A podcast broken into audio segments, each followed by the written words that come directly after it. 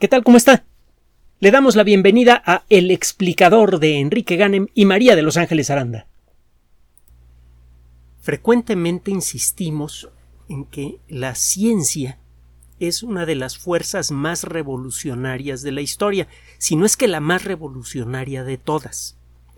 Por un lado, las nuevas ideas de la ciencia frecuentemente y sin proponérselo retan a las ideas establecidas, ideas sobre las cuales muchas veces se basan las estructuras de poder.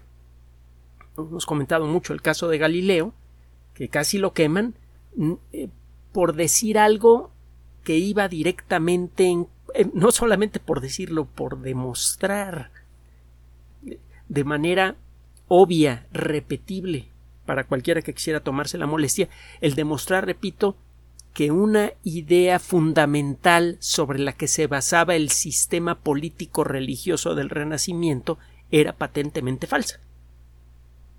Eh, historias como estas las podemos encontrar en grande y en pequeño por todos lados desde el inicio de la historia de la ciencia y es por eso que en más de una ocasión los científicos han sido realmente víctimas de esto, como en el caso de Miguel Servet, que por describir la forma en la que circula la sangre por los vasos sanguíneos, pues lo quemaron vivo. Por otro lado, la ciencia es por naturaleza revolucionaria por el tipo de, tecnología que se deriva de, de lo que la ciencia genera. La tecnología da nuevo poder, hace posible lo imposible, hace fácil lo difícil, hace barato lo que era caro. Antes el tener ropa de color era escandalosamente costoso, y eso cambió de golpe en el siglo XIX, en la segunda mitad del siglo XIX, con el desarrollo de las primeras industrias modernas basadas en una disciplina científica, en este caso la química. Se hizo posible sintetizar algunas sustancias que le dan color a la ropa que antes eran escandalosamente costosas. El desarrollo de esta nueva tecnología, en principio, eh, da bueno, tiene el potencial, fíjese con qué cuidado hay que escoger las palabras, tiene el potencial de dar bienestar a la sociedad humana, al gran colectivo. El problema es que nuestros mecanismos de organización social son bastante primitivos en muchas en, lo que a los principios básicos se refiere no han cambiado nada desde el renacimiento. Y eh, como consecuencia de esto muchas veces los grandes beneficios del conocimiento solamente van a parar unas pocas manos. Le voy a poner un ejemplo de muchos. Uno que está empezando a hacerse realidad se trata de un trabajo publicado en la revista Nature Communications, de la que hemos hablado en muchas otras ocasiones, una revista electrónica, bueno, principalmente electrónica, puede usted acceder a ella por Internet, los artículos son gratuitos y de alta calidad y controlados desde luego por una editorial de, del mayor prestigio posible en el mundo de la ciencia. Bueno, ¿de qué se trata? Un grupo de investigadores chinos han desarrollado un lente de contacto inteligente para el tratamiento de una forma de glaucoma. Debe usted saber, y estos son datos de la Organización Mundial de la Salud, actualizados a octubre de 2021, no los actualizan a cada rato, no hace falta, no, no cambian mucho a lo largo de un año. usted lo va a encontrar en la página de la Organización Mundial de la Salud, en, en lo, en eh, la, sección de noticias, en la zona que se llama fact sheets, es decir, reportes de hechos, hojas de hechos. Globalmente, a nivel de planetario, hay 2.200 millones de personas que tienen alguna limitación visual. En aproximadamente la mitad de estas personas estas limitaciones para ver bien de lejos o de cerca se podrían haber evitado con algo tan simple como un par de anteojos, de lentes. Las principales causas de limitación severa de la visión y ceguera tienen que ver con problemas de enfoque no corregidos, en necesitar lentes y no usarlos, y las cataratas. En personas por arriba de los 50 años hay otra causa adicional, que es la destrucción gradual del nervio óptico. Para describir esta condición, que puede tener varias causas diferentes, hay distintas variantes de este problema general, que es la afectación del nervio óptico, se utiliza el término glaucoma. Inicialmente se pensaba que era un problema únicamente eh, para personas diabéticas. Tiene algo que ver con el nombre de glaucoma. Pero eh, ahora sabemos que eh, son varios problemas que apilamos bajo el mismo nombre. Es un poco lo que pasa con el cáncer. No, es el, el, cáncer no es una enfermedad, sino son como 100 enfermedades diferentes que tienen algunas características en común, por ejemplo, la reproducción acelerada de cierto tipo de células. Bueno, regresando al tema. El eh, glaucoma es un proceso de destrucción gradual del nervio óptico. Puede tener varias causas diferentes, pero en casi todos los casos, casi, es posible reducir mucho su progreso o detenerlo por completo con gotitas en los ojos, que a veces son desagradables porque irritan, molestan, algunas son costosas, etcétera, pero en la mayoría de los casos se puede detener el proceso, casi por completo o por completo. El problema es que en muchas ocasiones no se detecta a tiempo. El glaucoma en muchos casos comienza a afectar la orilla del campo visual y rara vez le prestamos atención a lo que sucede en la orilla del campo visual. Por otro lado, es posible detectar en muchos casos el, problema mucho antes que el paciente se dé cuenta que tiene algún problema, midiendo la presión intraocular. En el interior del ojo hay un material gelatinoso, semilíquido, que eh, eh, puede cambiar de presión según las circunstancias. Otro día platicamos de cómo funciona el interior del ojo y qué sentido tiene que exista un líquido ahí adentro y que, eh, que este líquido puede en un momento dado cambiar eh, su presión interna. El caso es que cuando sube mucho la presión en el interior del ojo, el exceso de presión empieza a afectar a la retina y al nervio óptico. Si este proceso no se detiene, estas células empiezan a morir se puede detectar la presión intraocular, pero no es algo que se puede hacer en casa. Entonces, de arranque es necesario visitar al oftalmólogo con regularidad, eh, con el costo eh, asociado, etc. Ese ya de, ya de por sí es un problema. Mucha gente no va porque no quiere o, más importante, porque no puede. Así de fácil. El tratamiento puede pasar de las gotas, puede requerir cirugía láser de los ojos o algún otro tipo de, cirugía para reducir la presión intraocular. Y eso asusta a mucha gente. Entonces mucha gente no quiere ni enterarse que tiene el problema. El caso es que tiene tiempo que se busca la manera de analizar de manera continua la presión intraocular de manera que resulte aceptable para una persona. Los lentes de contacto mm, inicialmente, según recuerdo, nunca los, he usado, pero según recuerdo, las primeras versiones de los lentes de contacto de los que yo tuve noticia eran eh, poco agradables de usarse, eran unas cosas duras que frecuentemente lastimaban el ojo. Uno necesitaba tratar esos lentes de contacto con mucho cuidado porque si aparecían pequeñas irregularidades en, en, su cara interna podían raspar la superficie de la córnea y esto requería de un cambio de córneas que aun, aunque es un procedimiento que se hace con regularidad ahora es un procedimiento desagradable y que acarrea en muchas ocasiones problemas de salud a largo plazo para las personas que sufren eh, esta cirugía, les cambian las córneas y necesitan muchas veces antiinflamatorios esteroideos, es decir, derivados de la cortisona que tienen a la larga un mal efecto en el sistema inmune y tienen muchas malas consecuencias para la salud que se pueden llegar a reducir o incluso esquivar en algunos casos cuando el tratamiento es vigilado por un médico, pero el tomar este tipo de antiinflamatorios por años es ciertamente una mala idea y a veces es necesario para que las córneas trasplantadas no sean rechazadas por el cuerpo. Bueno, el caso es que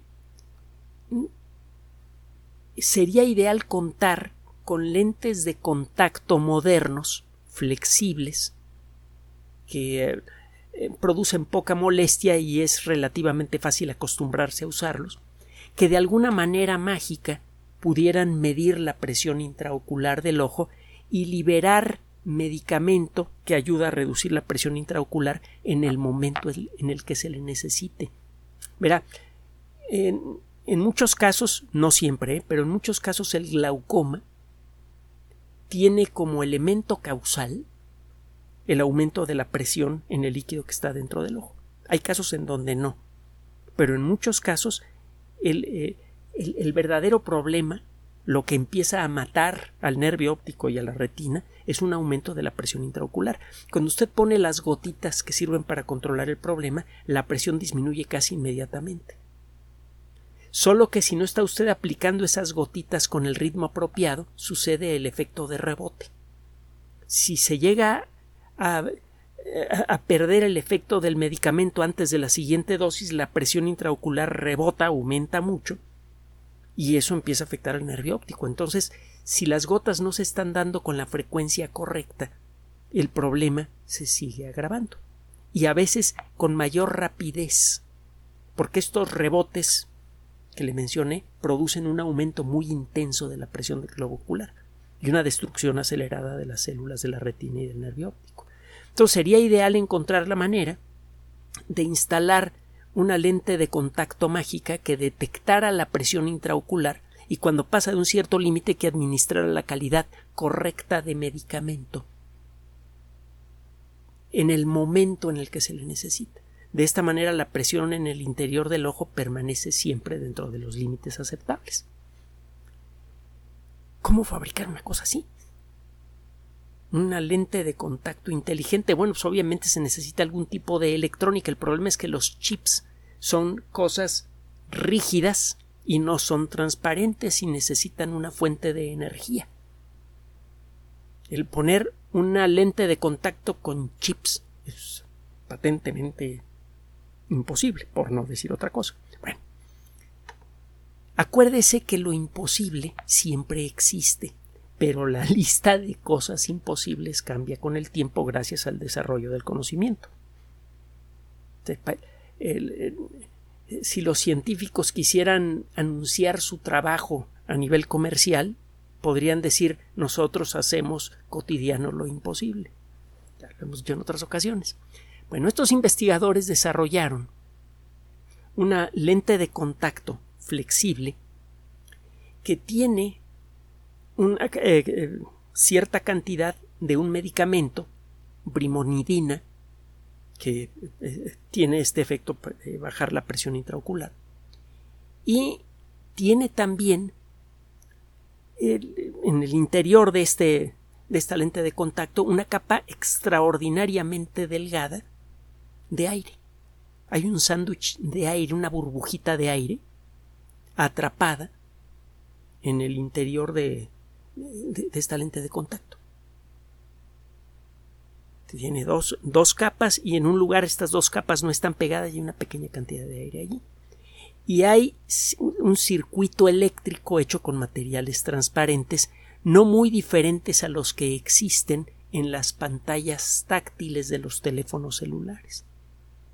La pantalla táctil de un teléfono celular o de una computadora, una tablet, tiene un circuito electrónico transparente que cubre a toda la pantalla. Usted no lo ve pero se activa cuando toca usted la pantalla. Utilizando el mismo tipo de materiales, estos investigadores desarrollaron este, esta lente de contacto que tiene un circuito transparente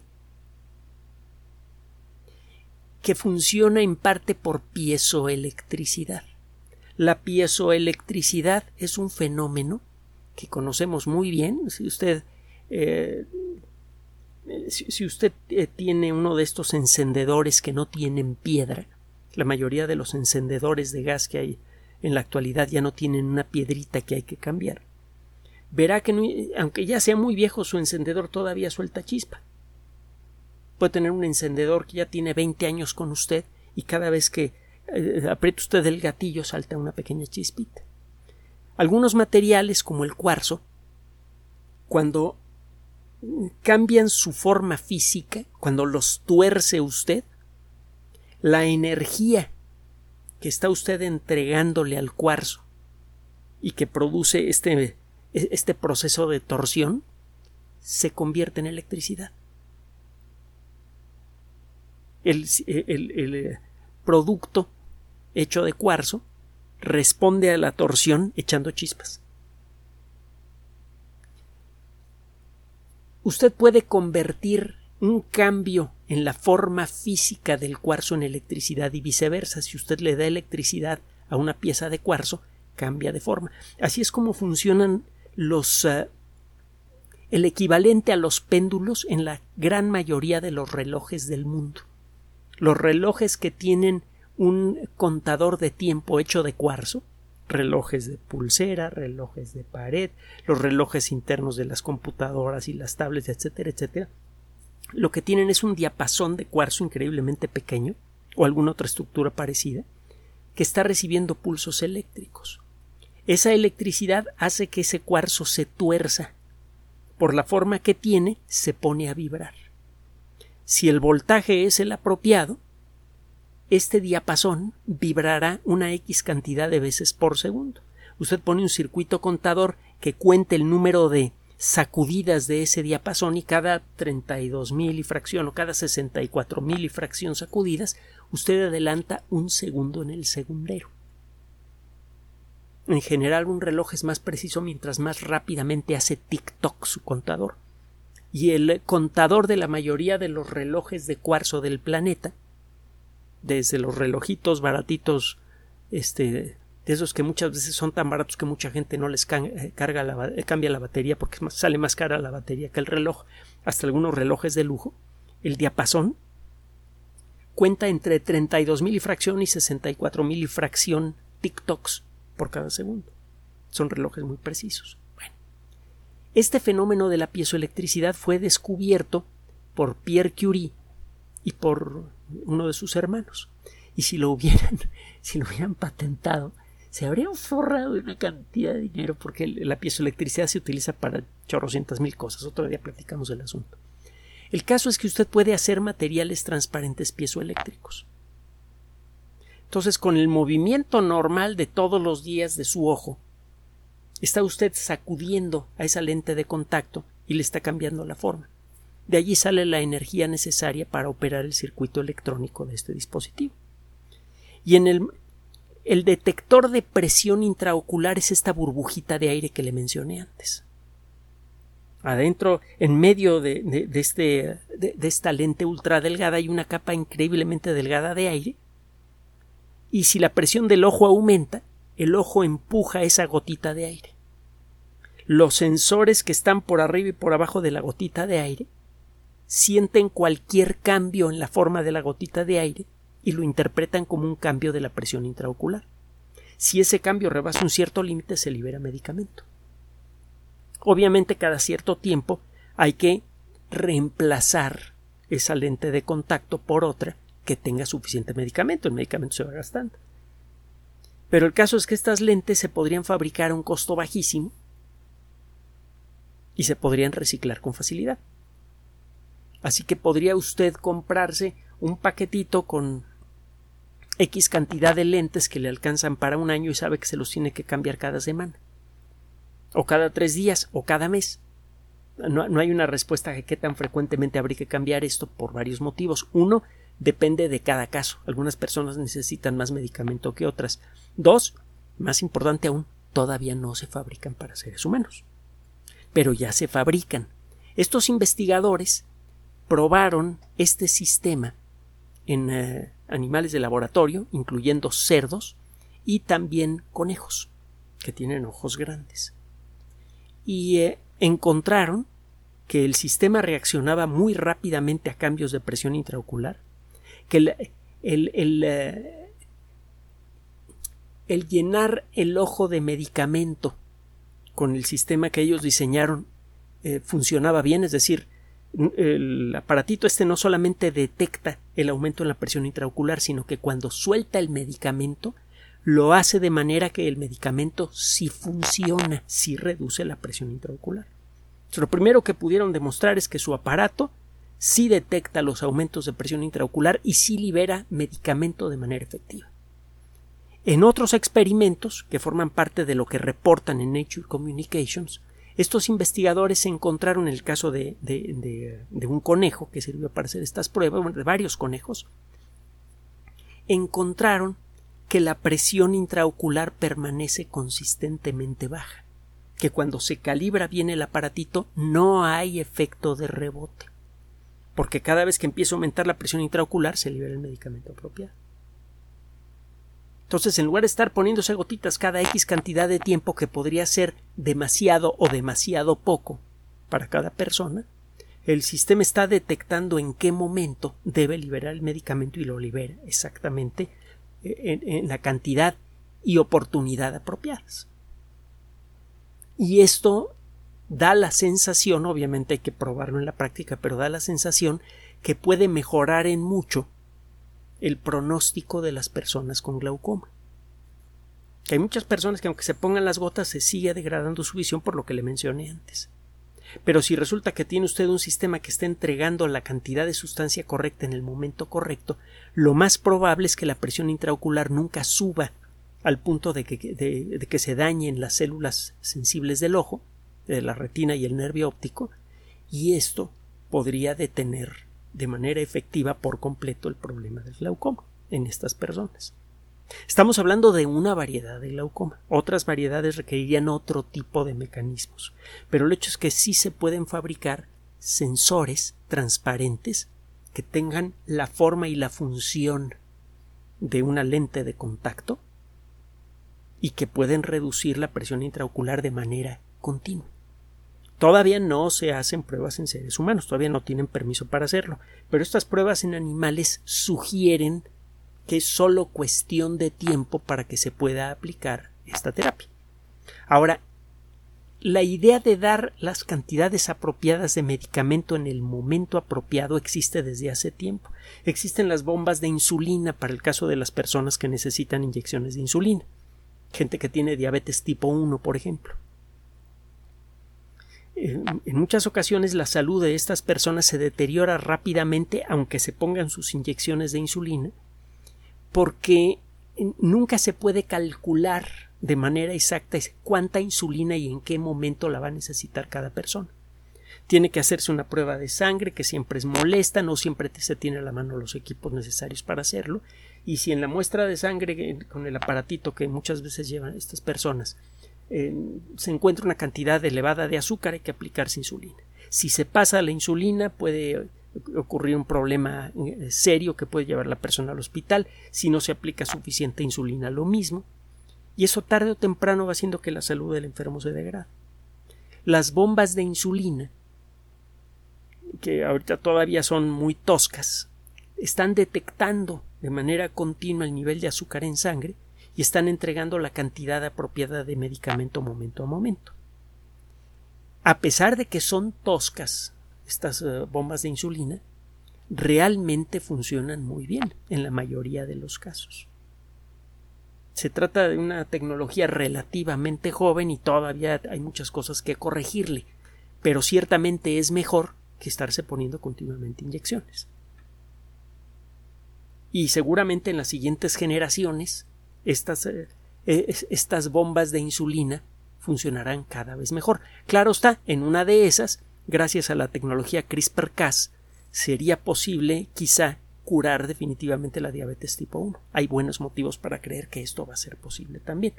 Pero bueno, el punto es que el desarrollo de la tecnología electrónica moderna, la ciencia de materiales, que es una disciplina que busca aplicaciones novedosas de materiales conocidos, o desarrollar nuevos materiales, la nanotecnología, que permite fabricar cosas muy pequeñas con características muy precisas, eh, todas estas disciplinas se pueden dar la mano para crear dispositivos médicos de gran valor para la sociedad humana. Y es aquí en donde retomamos lo que dijimos al principio de la plática. Verá usted, sabemos cómo curar muchas enfermedades que en la actualidad matan a muchas personas todos los años. Sabemos cómo prevenir muchas de esas enfermedades.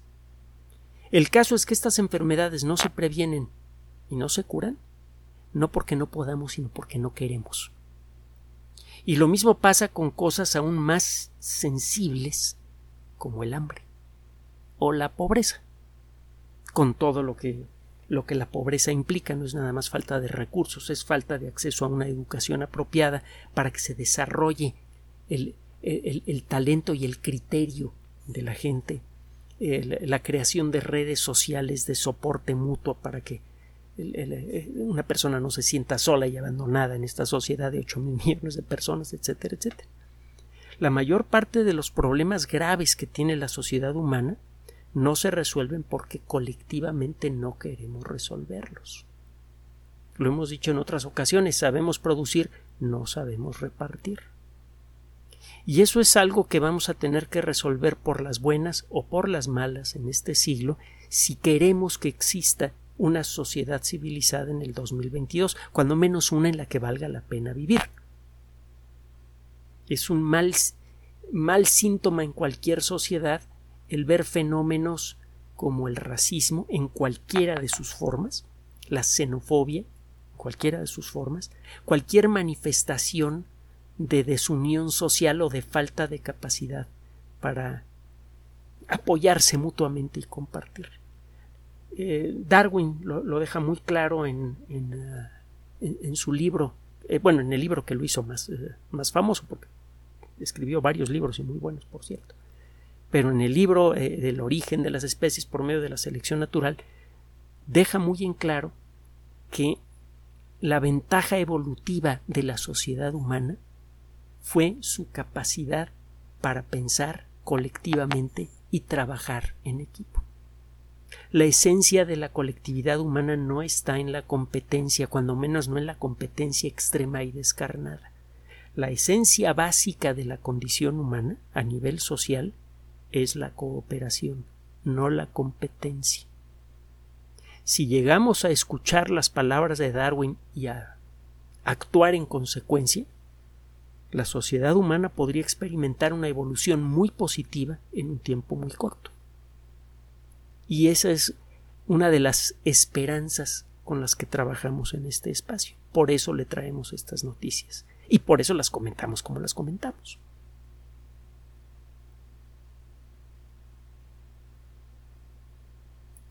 Gracias por su atención.